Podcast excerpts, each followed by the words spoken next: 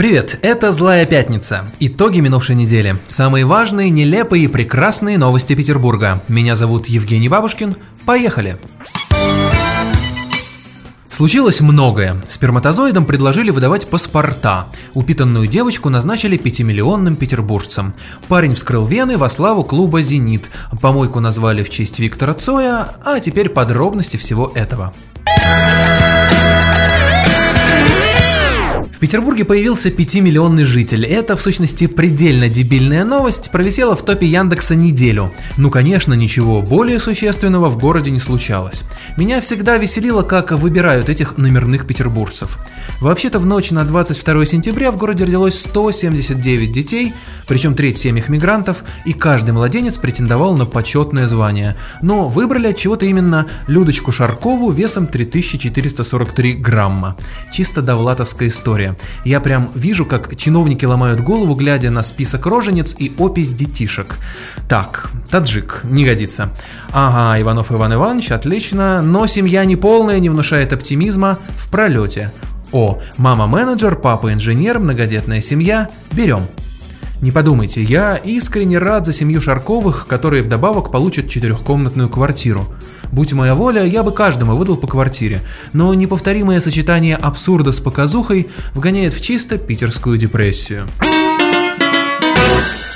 Продолжим тему рождаемости. Эмбрионы все-таки не наделят правами человека, законопроект Виталия Милонова отклонили. Да.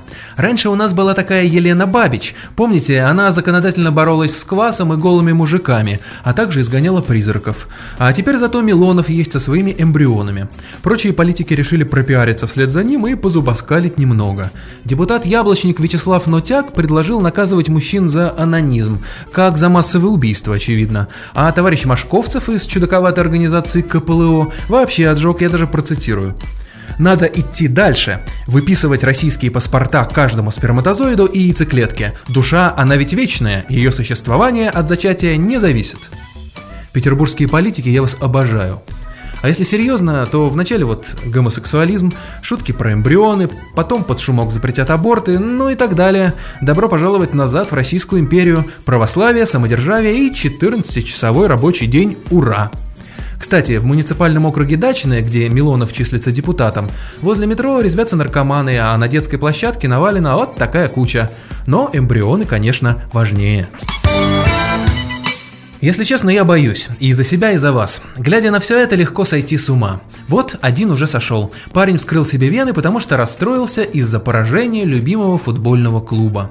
На ютубе есть это видео, можно посмотреть, как он делает зигу, мычит «Зенит чемпион» и падает с носилок. Я футбол не люблю, я люблю наших доблестных кюрлингисток. Но что-то я слышал о культуре боления. Ну, то есть во славу любимой команды деревцы посадить, это я понимаю. А вот самоубийца, зарезать пару узбеков, сломать троллейбус, это я не понимаю категорически. Вообще на этой неделе случилось поразительно много суицидальных безумств. Вначале, значит, фанат «Зенита», потом покончил с собой Фин, ну то есть он просто выпил, высунулся в окно гостиницы «Московская», внимательно поглядел на все это и прыгнул с пятого этажа.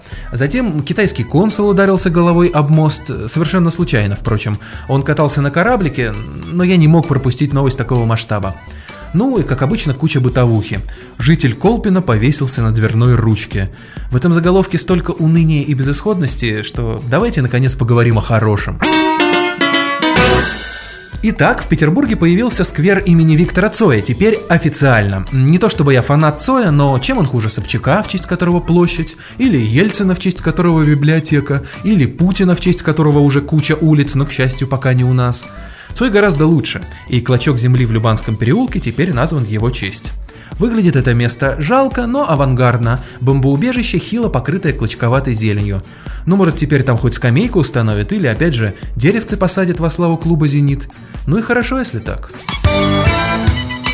Это была злая пятница. Впереди выходные и целая неделя отчужденного труда. Берегите себя. С вами был Евгений Бабушкин. Привет, пока.